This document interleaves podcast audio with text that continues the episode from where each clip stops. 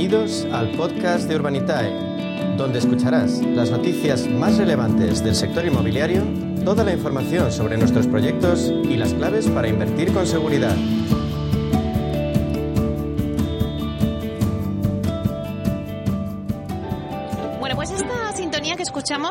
Anuncia el tiempo del debate. Como os llevo diciendo durante toda la mañana, estamos aquí en el CIMA, en el Salón Inmobiliario Internacional de Madrid. Llevamos retransmitiendo desde las diez y media eh, todo lo que está pasando en el CIMA. Han pasado pues todas las promotoras, pues bueno, todas o casi todas, a contarnos sus, sus productos que llevan en la feria. También han pasado pues alquiler seguro para contarnos que el alquiler está siendo protagonismo en la serie, en la feria. Y ahora vamos a tener nuestro debate. Eh, vamos a analizar el mercado de inversión residencial para ver cómo se va a comportar en los próximos meses en España eh, este mercado. Es verdad que si miramos la actualidad está el anuncio del gobierno de la aprobación de la ley de vivienda que se suma también a las subidas de, de inflación, de los tipos de interés, subidas ya que teníamos de costes de construcción. Bueno, vamos a preguntarnos en este debate si se prevé una desaceleración en la inversión también quiero saber qué asset class está siendo más activo en este 2023. Luego también queremos hablar de la financiación alternativa, que bueno, pues se ha consolidado en el sector. Todas estas preguntas y muchas más las vamos a ir analizando en nuestro debate hoy desde el CIMA con expertos en la materia. Y voy a presentar ya a los expertos que tengo aquí en nuestra mesa en el CIMA. Está conmigo Ferran Font, que es director de estudios y portavoz de pisos.com. Buenos días, Ferran. Ah, que Ferran ahora mismo no ha venido. Bueno, pues nada. Eh, bueno, pues seguimos. Eh, tenemos con nosotros a Diego Bestar, consejero delegado de Urbanita. Y buenos días. ¿Qué tal, Meli? Un placer estar aquí en persona contigo. Bueno, pues también en el CIMA nos teníamos que, ver y estar aquí. Bueno, le sigue también Beatriz Toribio, directora general adjunta de Masteos España. Buenos días, Beatriz. Hola, muy buenos días, Meli. Encantada también de, de estar en esta feria tan bien ambientada, ¿no? Bueno, y como he dicho, el alquiler está siendo protagonista en la feria, así y la que... inversión en alquiler. Pues nada, tenías que estar aquí. bueno, y luego también está Pablo Barrio Pedro, que es Senior Partner de of Real Estate de Fellow Funders. Buenos días, Pablo. Buenos días, Meli, encantado. Bueno, pues encantada también de estar aquí y de darnos también toda la visión como, como Diego de, de todo el tema del crowdfunding.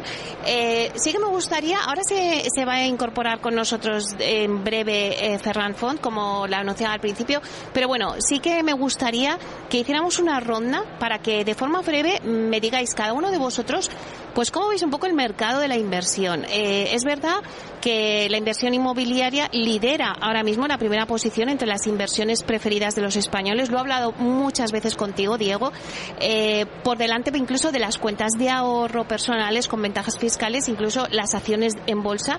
La inversión en criptomonedas, que pegó muy fuerte y todo el mundo hablaba de las cripto, bueno, pues eh, al final las inversiones en inmobiliario son los que están alcanzando a todos estos. Pero sí que quiero saber cómo el mercado de la inversión residencial, ¿no? Antes decía la situación macroeconómica, anuncios políticos del gobierno, en época de campaña electoral, la ley de vivienda. No sé si todo esto está afectando la inversión. Ya hay gente que me dice, no, eh, se ha producido una desaceleración. Quiero que me deis cada uno vuestra opinión de cómo veis este mercado. Empezamos contigo si quieres, Diego. Muy bien, pues a ver, nuestra, nuestra visión del apetito inversor del sector inmobiliario es quizás eh, bueno, es bastante peculiar, ¿no? Hablamos de, de, pequeños y medianos inversores que invierten desde 500 euros, que es el mínimo de, de inversión que tenemos en Urbanitae. Y a ver, nuestra visión, lo que vemos en el día a día en Urbanitae es un apetito inversor eh, más potente que nunca. Eh, Ayer mismo publicamos un proyecto a las 5 de la tarde, a las 4 de la tarde de hecho, de 5 millones de euros y se financió entre, entre más de 1.200 personas en cuestión de minutos. Con lo cual seguimos viendo un apetito inversor muy, muy elevado y ya a nivel de mercado, claro, yo, yo escucho muchos titulares y muchas personas diciendo que se está desacelerando el sector. ¿Qué quiere decir? ¿Que se, se, se desacelera la venta? Eh, dónde, en qué zonas. Es decir, eh, el inmobiliario es hiperatomizado, no tiene nada que ver el ritmo de ventas de, por ejemplo, Madrid eh, con el ritmo de ventas de Fuengirola. Eh, entonces, son titulares que intentan englobar todo, es decir, hay desaceleración en el sector inmobiliario. ¿En qué? En construcción nueva, en ventas, en inversión. Eh, ¿De qué estamos hablando? ¿no? Nosotros, en general, si vemos que se ha ralentizado eh, la comercialización, ahora mismo tenemos vivas eh, unas 60 promociones que estamos construyendo y vendiendo. Y sí vemos que se ha desacelerado un poco el ritmo de ventas. El año pasado fue excepcional y cuando sales de un año excepcional lo lógico es que el ritmo se, se modere, ¿no? Eh, entonces el ritmo de ventas de, de, la vivienda sí que se ha moderado, eh, pero no en todos los sitios eh, y no en todos los sitios por igual, ¿no? Lo que sí vemos, por ejemplo, en que en Costa y en, y en Lujo está funcionando como un tiro, de hecho mejor que el año pasado. Estos pues todos los extranjeros que siguen queriendo venirse a España a nuestro sol, ¿no? En caso de que nos vuelvan a encerrar por, por una pandemia o lo que ocurra, ¿no?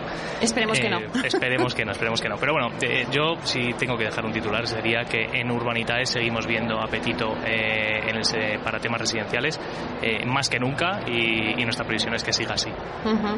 Bueno, Beatriz, en Masteos, ¿cómo veis la situación?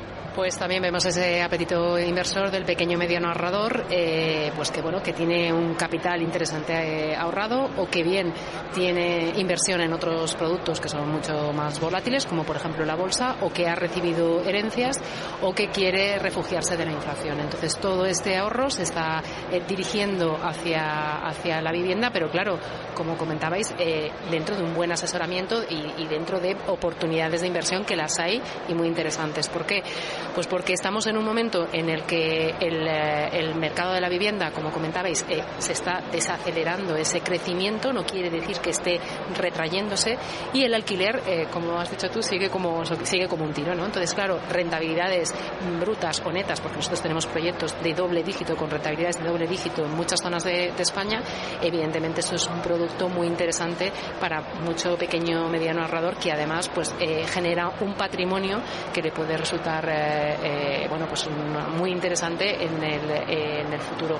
Y yo lo que creo también es que eh, tenemos la tendencia ¿no? a pensar que, que, para comprar vivienda se necesitan grandes tickets de inversión y aquí estamos diferentes soluciones que lo que mostramos es que no, ¿no? se pueden hacer pequeños tickets de inversión en determinadas promociones. Nosotros lo que hacemos es asesorar a esos pequeños medianos inversores. Nuestro, nuestro ticket medio está entre 130.000 150.000 la totalidad del proyecto, es decir, muchas veces incluido con reforma y nuestra rentabilidad media de nuestros proyectos está en el 8,7%.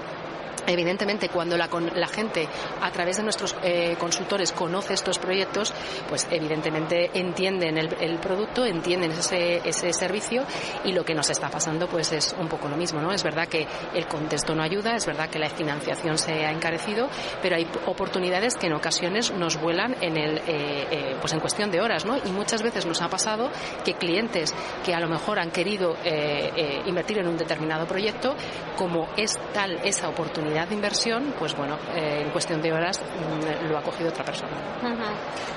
Pablo, eh, hemos dicho aquí, desaceleración de la inversión o desaceleración del crecimiento de la inversión. Es que es diferente. Eso es. Yo voy a caer en un tópico, pero estoy de acuerdo con Diego y con Beatriz. Porque realmente eh, la inversión, en el fondo, lo que está siendo ahora es más selectiva. O sea, ahora mismo hay que, hay que ver un poco, todo desde un prisma un poco diferente. El alquiler es algo que está tirando muchísimo ahora mismo y nosotros desde Fellow sí vemos oportunidades porque realmente el mercado para nosotros sí que es cierto que no es que se esté ralentizando, pero sí está cambiando. Estamos en una fase de mercado que, bueno, pues los que ya tenemos cierta edad hemos vivido varias y, lo único que da pie es a oportunidades. Tú ten en cuenta que la gran mayoría de inversores no solo invierten para coger, recoger el dinero dentro de seis meses, eh, las inversiones en inmobiliario suelen ser más largas, estamos hablando de un año, dos años, tres años, tenemos que mirar más adelante y realmente las oportunidades vienen ahora, no vienen después. Realmente cuando el sector está arriba no es cuando tú tienes que estar entrando y ahora mismo sí. Uh -huh. Bueno, me quedo con esa frase, me ha gustado, las oportunidades vienen ahora. Eh, ya está con nosotros aquí Ferran Font, que es director de estudios y portavoz de pisos.com. Buenos días, Ferran. Hola, buenos días. Oye, ¿te ha costado venir, eh? Me ha costado, me ha costado llegar hasta aquí, sí. bueno, a ver, cuéntanos, estamos haciendo una ronda uh -huh. eh, para poner un poquito en situación al oyente, porque sí que es verdad que hay eh, voces que dicen, bueno, la inversión eh, pues está desacelerando con todo el tema macroeconómico, eh, bueno, pues todo lo, no solamente el endurecimiento hipotecario, los tipos de interés que sube, la inflación, eh, la nueva ley de vivienda. Entonces, eh, ¿qué va a pasar con la inflación? Es un poco lo que queremos hoy contar a nuestro oyente que nos está escuchando. Eh, ya ellos han puesto algunos perfiles sobre la mesa, esa idea también que decíamos de, bueno, desaceleración, pero ¿dónde? Decía Diego. ¿Y desaceleración eh, así en general o desaceleración del crecimiento que apuntaban ellos? ¿Tú qué piensas, Ferran? A ver, yo creo que la situación obviamente es la que es y la situación del, de, la inflación y los tipos es la que es, es la que es, eh, pero por otro lado también la desaceleración que estamos pudiendo ver en el sector en general también es algo que podía estar dentro de, de lo previsto, tenía que estar dentro de los planes. El año pasado ya estábamos diciendo que a nivel de transacciones eh, pues iríamos a un escenario más moderado y es donde estamos. Estamos yendo a un escenario que efectivamente es más moderado y, no, y eso no solo afecta a las transacciones para la compra de viviendas, sino también a las transacciones eh, que se refieren a lo que es una inversión. Um, desde nuestro punto de vista en pisos.com estamos viendo que, que, que, que, efectivamente la actividad está bajando desde, desde lo numérico, pero no tanto desde lo cualitativo. Estamos viendo como la audiencia sigue siendo una audiencia buena, sigue viendo mucha actividad, sigue viendo en definitiva, en definitiva mucho interés en lo que es el sector, mucho interés en lo que es la vivienda. Y, y aquí entra, como decía antes, tanto la compra de vivienda para vivir como la compra de vivienda para inversión. Sí que es verdad, sí que es verdad que bajo mi punto de vista hay un factor diferencial respecto a lo que podíamos encontrarnos, por ejemplo, el año pasado, que es que efectivamente están, están aumentando las compras sin necesidad de financiación. Y obviamente aquí estamos yendo, en muchos casos, eh, que el escenario es precisamente una inversión. Y, y, en definitiva, bajo mi punto de vista, cuando preguntas si vamos a una desaceleración o vamos a, a, a un escenario que de menor crecimiento, pues ambas noticias para mí no serían malas. Básicamente porque, porque eh, la situación en la que estábamos hace un año, por ejemplo, una situación extremadamente buena si teníamos, si tenemos en cuenta que, eh, que, que, que, la inflación estaba como estaba, eh, si tenemos en cuenta que, básicamente mm, el, el, que tiene que invertir dispone menos dinero, que la inversión, o sea, que el, que el crédito es más caro, etcétera, etcétera. O sea, que ir a un escenario más moderado, bajo mi punto de vista, tampoco es una mala noticia. Diego. Mira, justo iba a pedir la palabra para, para decir justo lo que acabas de decir, ¿no? Al final, cuando uno pisa el freno, tú vas en tu coche, pisas el freno, lo que esperas es que el coche frene. Si no frena el coche, no dices, qué bien, qué rápido es mi coche. Dices, me cago en la leche, igual me estampo. Entonces, eh, quiero decir, suben los tipos de interés, que seguimos a un nivel de tipos de interés razonable a nivel histórico, ¿eh? no es que lo que estamos, lo que el Euribor ahora mismo esté hiper caro, ¿no? Lo que pasa es que la subida ha sido muy muy pronunciada, ¿no? Ese ha sido el problema, no, no el nivel de tipos. Pero bueno, con ese nivel de, de subida de tipo de interés, si esto hubiera sido igual de caliente, hubiera seguido durante el 23 igual de caliente que durante el 22, diríamos aquí tenemos un problema porque al final está haciendo el mercado lo que debe hacer cuando uno pisa un poco el freno, ¿no? Pues ralentizarse y, y yo creo que es buena noticia, no, no mala. Así que en ese sentido yo es que, yo perdonad, pero yo, yo discrepo de que se esté desacelerando la inversión en vivienda, sobre todo en vivienda en alquiler. Por lo menos nosotros no es lo que detectamos en nuestro día a día. Al contrario, vemos un apetito por parte de esos pequeños, medianos ahorradores para lo que sí que vemos es que hay mucho ruido, hay mucho desconcierto, pero eh, realmente quieren eh, rentabilizar su, o su patrimonio, sus ahorros o de una manera eh, lo más eficiente posible. Entonces es verdad que una cosa es el, el contexto general de, del sector, que es lo que nos estamos comentando y que es lógico que se desacelere. O sea, es que estamos en medio de una guerra, eh, eh, se ha encarecido la financiación, eh, hay una inestabilidad, en cierto modo, pues regulatoria en nuestro país, hay elecciones, dos citas electorales en los próximos meses y eso, de una manera u otra, tiene que afectar al contexto general. Pero precisamente creo que uno de los nichos donde más oportunidades y que más va a crecer en lo que nos queda, por lo menos 2023, veremos qué ocurre en 2024, yo creo que hasta que no veamos eh, que todo este contexto geopolítico económico afecte al empleo, creo que la inversión en, en vivienda va a ser eh, va a seguir siendo un activo por el que van a apostar muchos pequeños y medianos ahorradores. Diego puntualizar, estoy de acuerdo con que nosotros en Urbanitario hemos notado un descenso del apetito inversor, ¿eh? eso se ha mantenido incluso incrementado. Lo que sí hemos notado es una desaceleración en las ventas de algunas de las promociones que tenemos, es decir, cuesta un poco más vender sobre todo los pisos más baratos en zonas quizás más eh, de, de, demográficas, bueno, demográficas de más, más humildes, más baratas, que ahí pues al comprador le impacta mucho la subida de tipos de interés. Entonces ahí sí se ha ralentizado, en cambio el lujo, por ejemplo, en vacacional estamos vendiendo más que nunca. Pues nosotros Pablo, bueno, Pablo. Sí, de eh, es que realmente en el fondo tenéis razón los dos, claro. porque estamos hablando de nichos de mercado diferentes. Claro. O sea, eh, a nivel de venta, de venta de vivienda para vivir, sí que es cierto que se ha ralentizado, ralentizado un poquito, pero porque es normal, es sano. O sea, lo que ha dicho Diego de que los tipos no es para volverse locos, es que nadie lo recuerda, pero es que un 3% es normal. Es que lo que no era normal es un 15 en los años 80 ni un menos 5 de... O sea, realmente... Eh, es algo que tiene que ocurrir, es lógico. Pero claro, en este tipo, en esta fase de mercado, la inversión para rentabilizar el alquiler es totalmente lógica. De hecho, mm, bueno, eh, yo, he promovido muchos años, he pasado ciertas crisis y al final es que en este tipo de fases se invierte precisamente en, en lo que es rentabilizar los activos porque realmente la venta se complica un poquito más. Al final tienes que ir más al dinero ahorrador, por decirlo de alguna manera, que al que va a vivir ahí. ¿De acuerdo? Son dos mercados diferentes, pero que van compaginados. Pero fíjate lo que nos decía antes Ferran, ¿no? Que, que bueno, pues que ahora mm, casi todo se financia con el dinero ahorrador. O sea, estamos viendo un momento importante de que los, bueno, pues que la gente tiene dinero, tiene liquidez para, para poder hacer compras, ¿no? De hecho, eh, es lo que lo que dicen las, cifras. Al final eh, nosotros estamos viendo como como decía antes eh, va aumentando la compra sin necesidad de sin necesidad de financiación. Sí que es cierto que la típica compra o la compra más habitual sigue siendo compra por reposición, o sea aquel que aquel que ya dispone de una casa y se compra una nueva casa. Obviamente aquí ya entra punto de, de no necesidad de financiación pero también tiene todo el sentido del mundo que si uno puede evitar financiarse viendo uh, la evolución de los tipos. Digo, estaba comentando que, que, que, el problema no es que esté al, al, al, 3, al 3 largo o que esté al 4% el tipo de interés. El problema es eh, la evolución que ha tenido el tipo de interés durante los últimos meses y lo difícil que es prever qué va a pasar durante los próximos meses. Es decir, que el Banco Central Europeo hace un año y medio seguro que no tenía ni idea de que su política de tipos de interés sería la que es.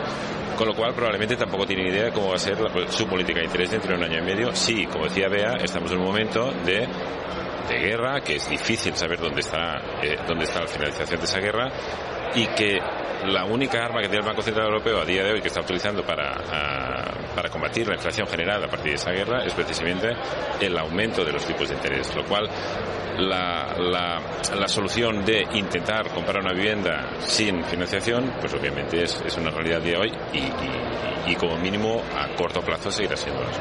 Vea, nosotros que lo que vemos en nuestro día a día es, eh, es este pequeño mediano ahorrador que tiene ese cash y que de hecho tenemos casos muy curiosos, tenemos en nuestro ticket medio está entre 130.000 y 150.000 euros, ¿no?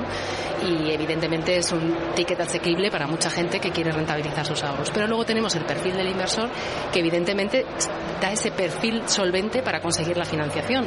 Entonces también la consigue. Y luego tenemos también inversores que, por ejemplo, tenemos el caso de una pareja muy reciente que nos vino con medio millón de euros y dice, quiero un piso en Madrid. ¿Qué ocurre? Que cuando precisamente le pones oportunidades de inversión con rentabilidades muy altas en ciudades tan potentes como Valencia, que sí puede ser en barrios más asequibles, pero que son barrios que en el medio largo plazo van a tener un importante desarrollo y que ya tienen una demanda de vivienda en alquiler. ¿Qué ocurre? Pues que esta pareja, en vez de un piso en Madrid, se compró tres pisos en diferentes zonas de España, consiguiendo rentabilidades mucho más altas.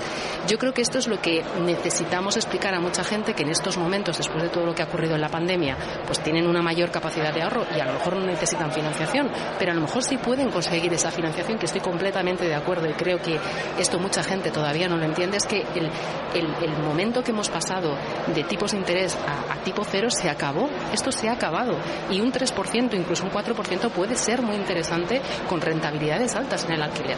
Entonces yo creo que eh, eh, cada vez más gente se puede aprovechar de, de, esta situación, de este momento de oportunidad que pasará, porque cuando esta situación y todo, vamos, todos los eh, organismos internacionales a lo que apuntan es que esta crisis no va, no, no va a ser de larga duración ni va a ser tan profunda como otras que hemos vivido, volveremos a ver que la, el precio de la vivienda en venta, sobre todo la nueva, pero también la de segunda mano, volverá a subir. Y entonces esto es lo que hará que bueno, pues esas rentabilidades no sean tan interesantes. El momento de entrar en muchos mercados es ahora.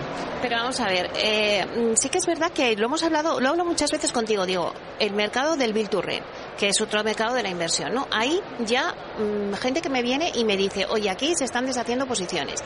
Eh, mucha gente que estaba invirtiendo para construir en el alquiler pues eh, está pensando en decir, bueno, vamos a este edificio lo vamos a poner a la venta en vez de al alquiler. ¿Por qué? Pues porque se acaba de aprobar una ley de vivienda, nos han cambiado las reglas del juego y el inversor dice, ojo, que aquí con papel de fumar no lo vamos a coger, ¿no? Eh, Pablo. Sí, es que lo del Virturrent están deshaciendo posiciones, claro, pero también hay que tener en cuenta que hay que hacer caja. A ver, claro. eh, hay inversiones que llevan ya mucho tiempo y hay que hacer rotación de activos. Tenemos eh, vehículos inmobiliarios que están funcionando en España como las OCIMIS y tienen que ir rotando. Es lógico y normal.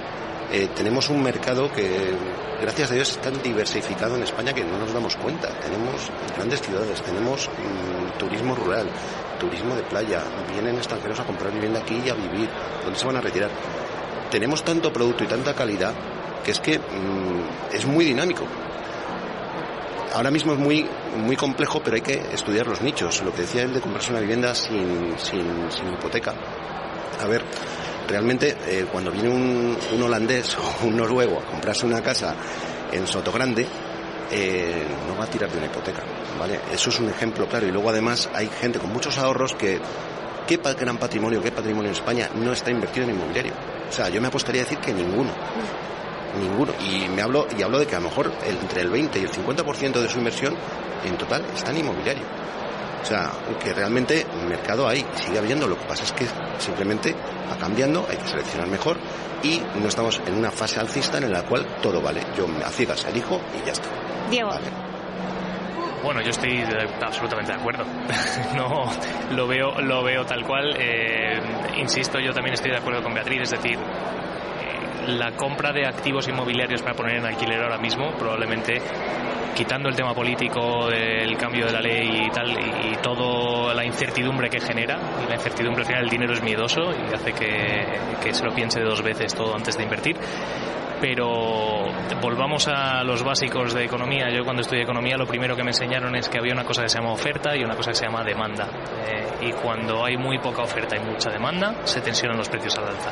Y esto en alquiler está al orden del día. Es decir, no hay pisos en alquiler y los que hay son de baja calidad y de precios altos, con lo cual todo lo que sea poner más en carga vivienda en alquiler siempre va a ser positivo para un inversor. Lo dejamos ahí, cogemos un poquito de aire y enseguida venimos.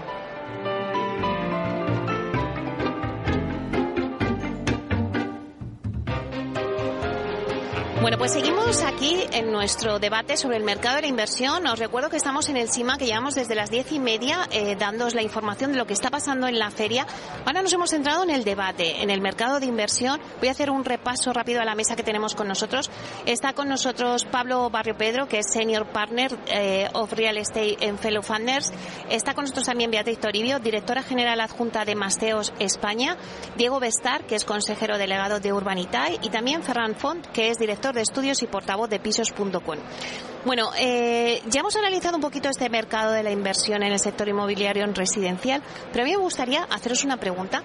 ¿Qué mercados prevéis que van a tener un mejor comportamiento durante este año? Ya llevamos parte del año y, vamos a ver cómo se comportan. ¿no? Es verdad que lo decía Beatriz, este año es atípico, un año de elecciones, dobles elecciones autonómicas y nacionales, pero vamos a ver qué tipo de activos eh, están eh, focalizando el inversor.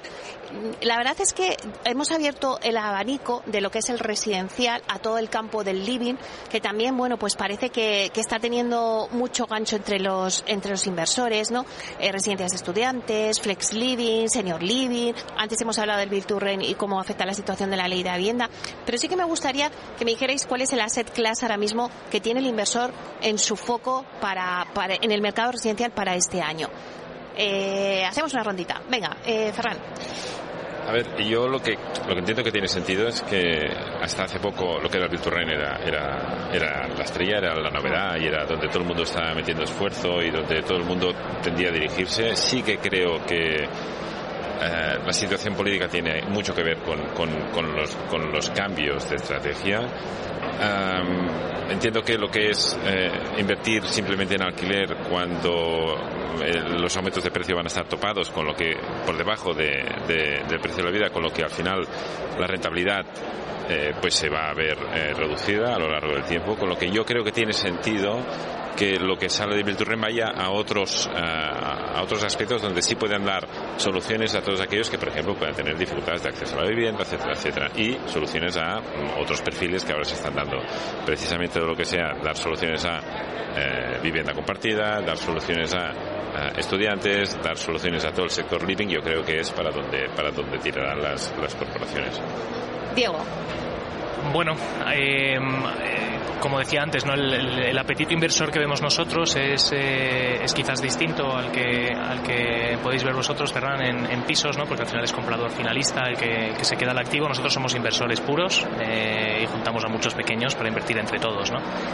¿Dónde vemos más apetito? Vemos apetito en el corto plazo, es decir, proyectos que subimos a la plataforma que son, por ejemplo, el de ayer era seis meses y levantamos 5 millones de euros en cuestión de minutos, entre 1.300 personas. Eh, es decir, todo lo que es a corto plazo y que da cierta visibilidad de salida rápida, eh, está funcionando muy bien, principalmente por una cosa, ¿no? Y yo sin ser sociólogo ni psicólogo, pero me da la sensación de que con el mundo frenético en el que vivimos, de guerras, pandemias, cambios absolutos cada año, nadie sabe dónde va a estar de aquí a 12 meses y dice, mira, si recupero mi dinero en 12 meses, mejor que en 14. Entonces, eh, el corto plazo está muy bien. ¿Y qué tipología de proyectos son los de corto plazo urbanita? Principalmente deuda, es decir, promotores que acuden a nosotros para que les ayudemos a construir, a financiar la construcción de sus promociones. Eh, y con un nivel de garantías de primer rango hipotecario, es decir, una garantía bastante buena, con unos tipos de interés pues alrededor del 8 al 10% anual. Eh, eso está funcionando muy bien y luego nuestro producto estrella, que esto lo hemos hablado muchas veces tú y yo, Meli, que es, no, no sé si es una set class o que me gustaría que lo fuera, eh, proyectos como por ejemplo parkings o trasteros, a la gente le encanta, a o sea, al pequeño y mediano inversor. ¿eh? Hablamos de gente que aporta cantidades pequeñitas, de media unos 2.000, 3.000 euros por proyecto. Eh, esos proyectos vuelan eh, y se financian en segundos eh, y con mucha gente fuera porque no lleva tiempo. Beatriz. Pues nosotros lo que ya veníamos notando es un gran interés por, eh, por dos tipos de, nichos dentro del eh, residencial en alquiler. Uno es el alquiler por habitaciones y otro es el alquiler temporal. Evidentemente también está el alquiler turístico, pero aquí hay un tema de licencias y, conseguir proyectos con licencia es eh, más complicado, pero sí que os digo que vuelan, o sea, despiertan mucho interés, sobre todo al inversor extranjero, porque es un producto que entiende muy bien.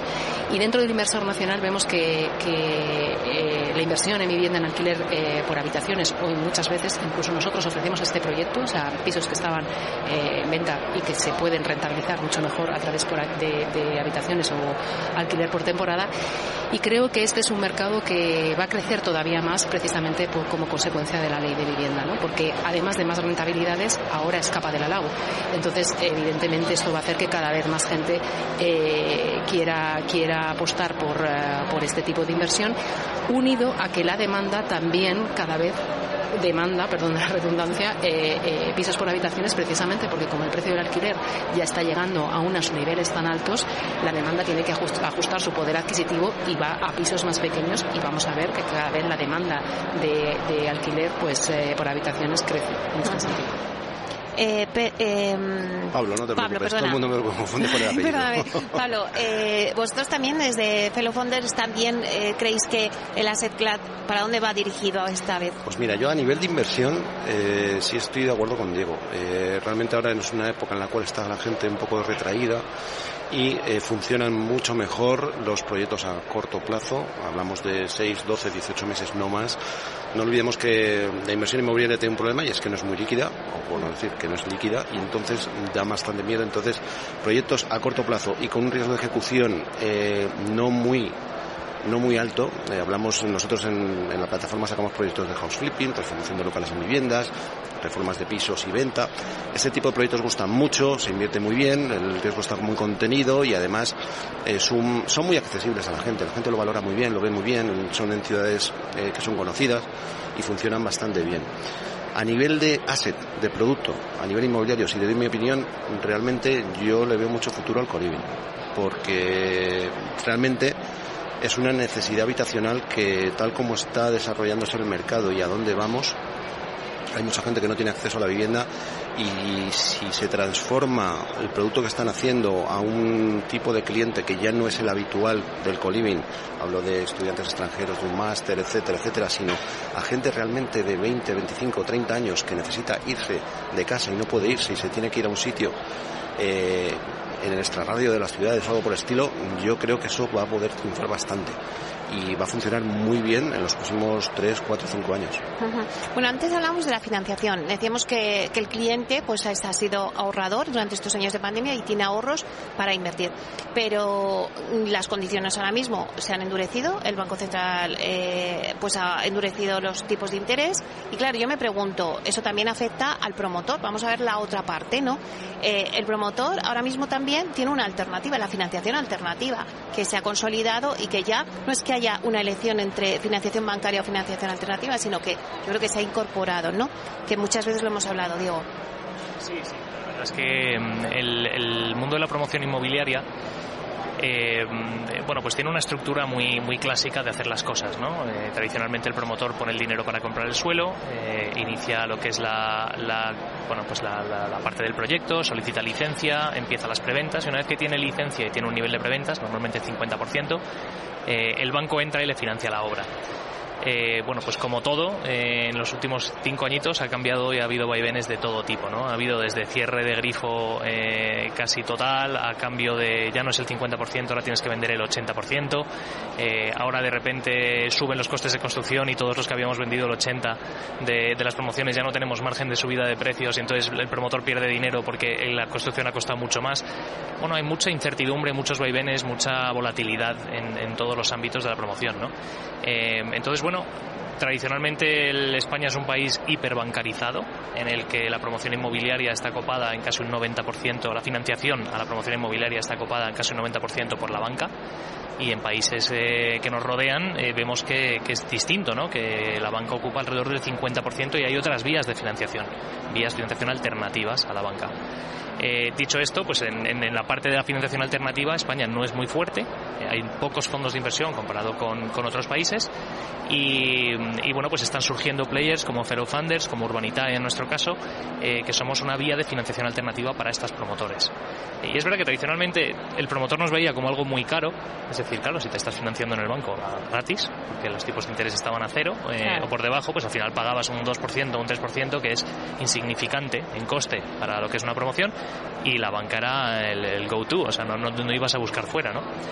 La banca endurece las condiciones, deja de financiar tan, tan libremente y encima suben los tipos de interés. Y esto lo que ha ocurrido es que las financiadoras alternativas, como podemos ser los que estamos aquí, eh, empezamos a ser, en cierta manera, bastante más atractivos que la banca sobre todo si llegamos a ofrecerle a los promotores ese nivel de garantía de, oye, que aquí hay dinero, ¿no?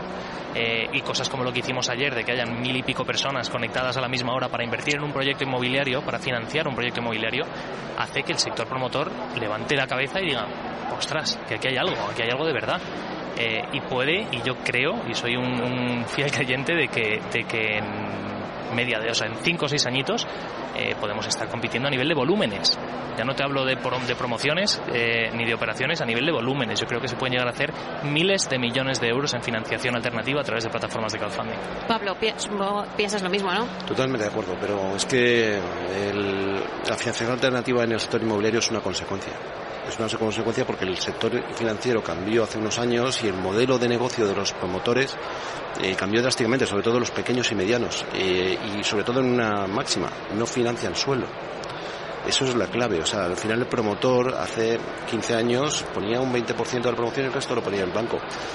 Hoy en día es imposible. Han entrado muchos más players en el mercado, como ha dicho Diego, y es que es necesario realmente porque ahora no hay manera de jugar. Y si queremos mantener un, un, mercado en el cual el riesgo que corre un promotor para la rentabilidad que tiene que, asumir, eh, si no consigue esa financiación no le merece la pena. Los pequeños y medios promotores te puedes hinchar a ver suelos, ahora ya no tanto porque han salido plataformas como nosotros, pero antes te hinchabas hace 5 o 6 años a ver suelos en Madrid pequeñitos, vacíos, sin desarrollar durante un montón de tiempo porque los pequeños no podían hacer nada, no podían, no tenían dinero para empezar siquiera.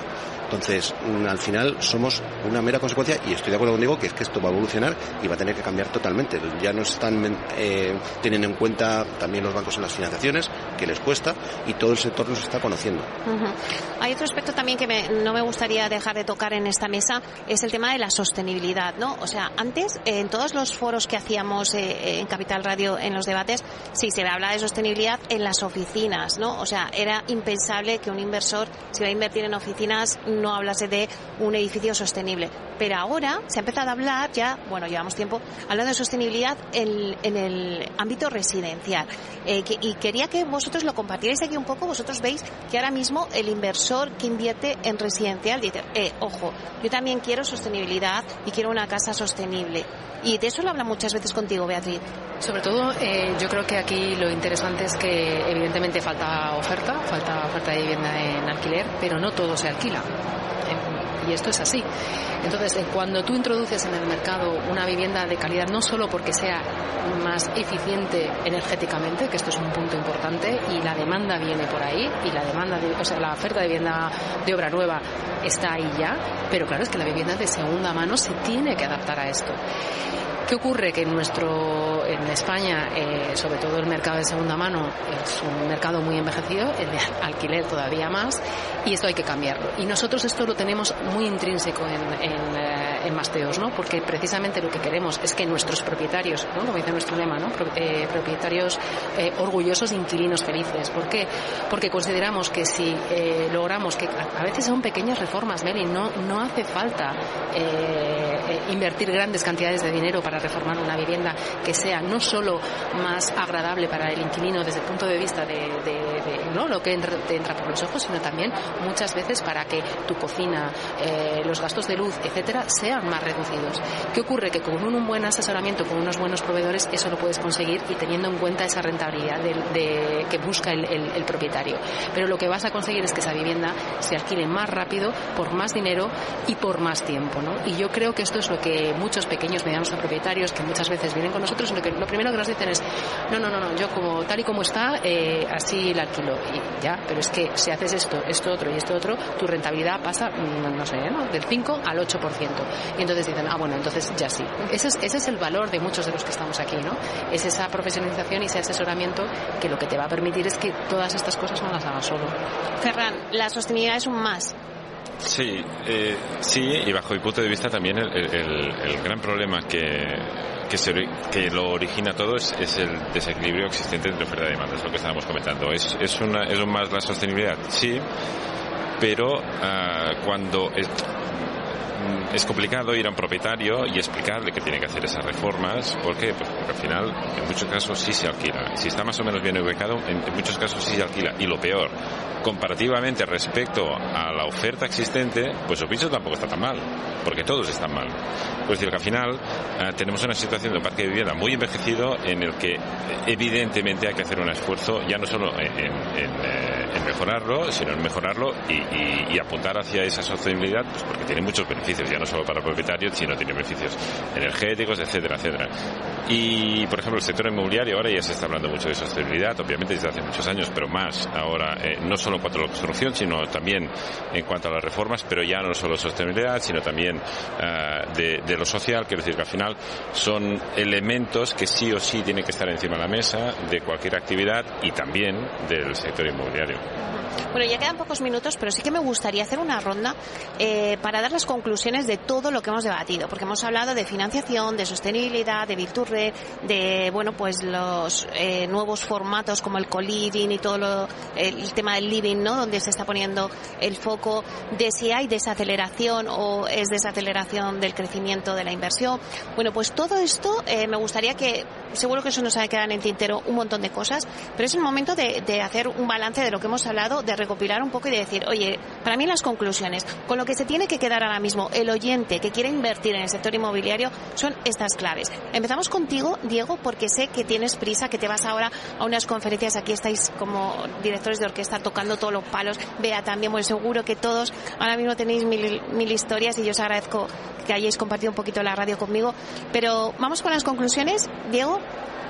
Pues a ver si si tomamos la base de inversores de Urbanitae como un, eh, una base o un número lo suficientemente representativo de nuestro mercado, del mercado español y del, de, la, de cómo ve la gente en general nuestro sector y el sector inmobiliario, ¿no? Imaginaros que hacemos la típica encuesta de, oye, ¿usted piensa que el sector inmobiliario va a ir a mejor o a peor en los próximos tres años? Pues si tomamos el apetito inversor que tenemos en Urbanitae, de más de 100.000 personas, como, un, eh, como una base de números lo suficientemente amplia para sacar una conclusión de nuestro país, yo os diría que la conclusión, en nuestro caso, es que la gente quiere invertir en el sector inmobiliario, se fía del sector inmobiliario y con los vaivenes y las incertidumbres que hay, miran al sector inmobiliario como un sitio donde poner su dinero y que esté a salvo y que además le genere una rentabilidad. O sea que el, yo creo que la opinión general de nuestro país y del público en general es que el sector inmobiliario está fuerte por muchas eh, noticias que veamos de desaceleraciones, etcétera. ¿no?